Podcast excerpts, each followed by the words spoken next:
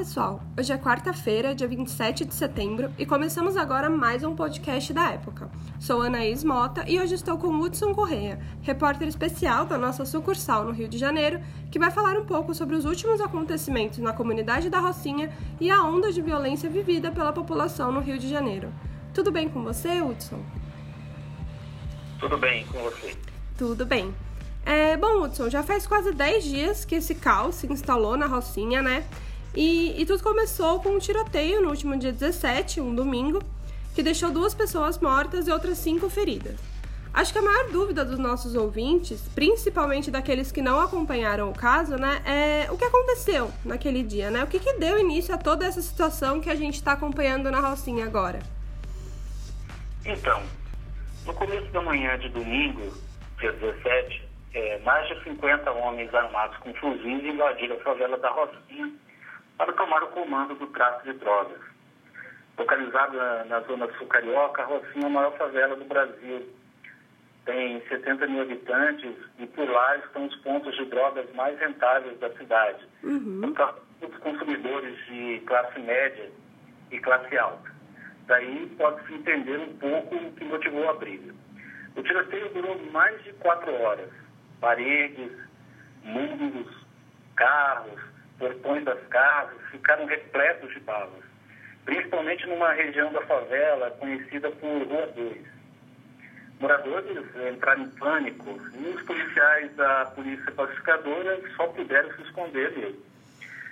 Até aqui, a investigação da polícia diz o seguinte, que o traficante Antônio Francisco Bonfim Lopes, chamado de NEM, ou de mestre, ordenou o ataque mesmo encarcerado no Presídio Federal de Rondônia, que, olha, fica a 3.500 quilômetros de distância do Rio. Uhum. Nem, nem comandou o tráfico na Rocinha até o final de 2011, quando foi preso antes um pouco da pacificação da Rocinha. Ele queria tirar do poder é, o seu antigo aliado e guarda-costas, é, Rogério Avelino da Silva, o Rogério 57. Uhum. Pelo que se sabe, é, pelo menos desde 2015, nem já tinha avisado a Rogério 57 que desejava outro traficante no comando da quadrilha. No caso, o seu também em segurança, um, chamado Ítalo de Jesus. Pois bem, em agosto passado, o Ítalo de Jesus foi encontrado morto privado de balas no porta-malas de um carro. E Rogério 157 foi acusado de ser o mandante do crime. Como estopim, Rogério 157 ainda expulsou a mulher de, de NEM da favela. Uhum. Aí, expulsou. Os bandidos da, enviados por NEM percorreram 13 quilômetros de uma favela localizada no centro da cidade até chegar a Rocinha. O governo do Rio disse que sabia da movimentação dos bandidos, mas preferiu não agir para evitar é, mortes de inocentes. Uhum. A cidade ficava Rock in Rio e para chegar à cidade do Rock, o público precisava passar pela Rocinha. Sim. Quando a polícia finalmente agiu, os bandidos correram para a área de mata, que fica no topo do morro, e depois passaram para outros bairros nas imediações. E os tiroteios continuaram a ocorrer. Na última sexta-feira, foi preciso a intervenção das Forças Armadas. 950 militares cercaram a Rocinha, enquanto a PM patrulhava as ruas no interior da comunidade. Mais de 20 acusados até agora foram presos e ao menos 20 fuzis, que são armas de guerra, foram apreendidos. Uhum. E como que tá a Rocinha agora, Hudson? Você teve lá hoje mesmo, né? E o que, que você pode dizer da, do clima da comunidade? Olha, as ruas da Rocinha sempre foram um formigueiro de pessoas, de ônibus, vans e de motos que buzinam sem parar. É uma multidão num ritmo frenético. Uhum. Agora as ruas estão quase vazias. Só circulam mototaxistas e as vans.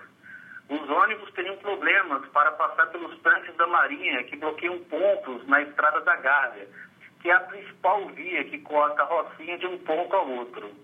É, alguns moradores ainda tampam os buracos de balas nas paredes e nos muros, consertam janelas e contabilizam o prejuízo. Outros permanecem sem energia elétrica em casa, porque o tiroteio atingiu a rede de energia elétrica. Uhum. O clima de tensão se traduz bem pelo medo que moradores têm de filmar com o celular os estragos e de publicar os vídeos nas redes sociais, porque circula a informação que bandidos proibiram essas filmagens. O comércio abriu as portas, mas há pouco movimento. Escolas, eh, postos de saúde e creches continuam fechados. Moradores reclamam que a polícia tem entrado nas casas atrás dos bandidos sem autorização judicial Uhum. para fazer visitas. E que alguns desses moradores são despertados por policiais no meio da noite com arma na cabeça.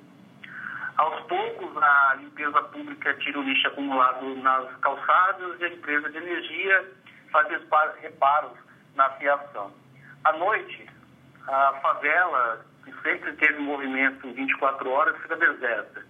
É um toque de recolher que se impôs por causa do medo da violência tanto dos bandidos como também da polícia. É, e agora falando justamente dessa questão da violência, e agora no Rio, né, de, de forma geral, é, a gente sabe que o Estado ele está passando por maus bocados, a crise financeira no Rio não é novidade para ninguém, e além disso faltam políticas públicas de segurança, faltam investimentos, e aí a população fica assim, né, marginalizada, fica à mercê desse, desse caos todo. O que, que mais pode explicar essa situação vivida pelo Rio de Janeiro agora, Hudson? Olha, no caso específico da Rocinha, é, a falta de sintonia entre as autoridades de segurança foi total. Uhum. Em agosto, as Forças Armadas estão autorizadas pelo presidente da República a atuar na segurança pública. O ministro da Defesa, Raul Jugman, afirmou de início que seria um trabalho de inteligência para combater o crime organizado, mas foi justamente inteligência o que faltou para evitar o terror na favela da Rocinha. As autoridades estaduais parecem perdidas ao ponto de pedir socorro às Forças Armadas na sexta-feira, quando viu que não poderia controlar a situação na Rocinha. Há muito tempo, a pacificação nas favelas carioca é, desmorona pelo avanço de traficantes contra a, a polícia fragilizada. Os bandidos perceberam que num estado falido como o Rio de Janeiro, eles estão livres para agir e fuzis, granadas e metralhadoras não faltam para isso. Uhum. É, bom, é, é, é, triste, mas a gente fica aí esperando que tudo melhore, né? É uma esperança que é o que eu senti é, nos moradores da Rocinha, que tiveram reunião hoje e que relataram essa série de problemas e que é, querem apenas a paz, né? Uhum. Em vários pontos da favela, pessoas têm estendido lençóis brancos e escrito a palavra paz. Uhum. É, vamos lembrar que a Rocinha, que é a maior favela do Brasil, ela tem 70 mil habitantes e quase absolutamente é, a, população quase total é de pessoas honestas e trabalhadores. Há um pequeno número de bandidos que infelizmente causa todo esse terror. É, bom, é isso, Hudson. Muito obrigada pela sua participação. Eu que agradeço a atenção. E quem quiser saber mais sobre o assunto, pode nos acompanhar em época.globo.com, no aplicativo Globo Mais ou nas edições impressas da revista, disponíveis semanalmente nas bancas.